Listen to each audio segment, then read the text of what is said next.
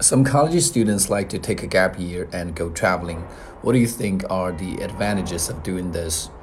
In my opinion, there are a wide range of benefits for students to do this.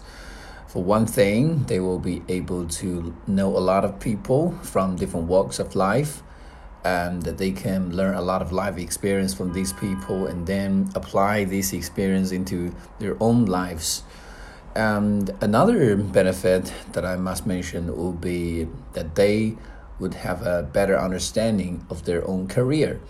Um, when they go to different places and see different people having different kinds of lives, they will reflect and retrospect. They will think about the decisions that they've made in their own lives, and uh, they will also predict the prospect of their own lives. That's also very important. In addition to that, the students will also be able to uh, get an understanding uh, or comprehension about the whole world.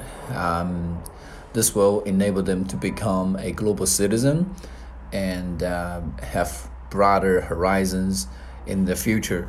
But of course, this this doesn't mean that um, taking the gap year and travel is always good, because there are many students after um, having too much fun in this one year, um, they would decide not to pursue their study anymore.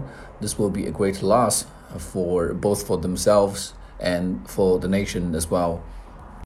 近期马上就要参加雅思考试的同学，可以在淘宝中搜索“彭百万”三个字，获取最新的雅思口语答案文本。Good luck in your test.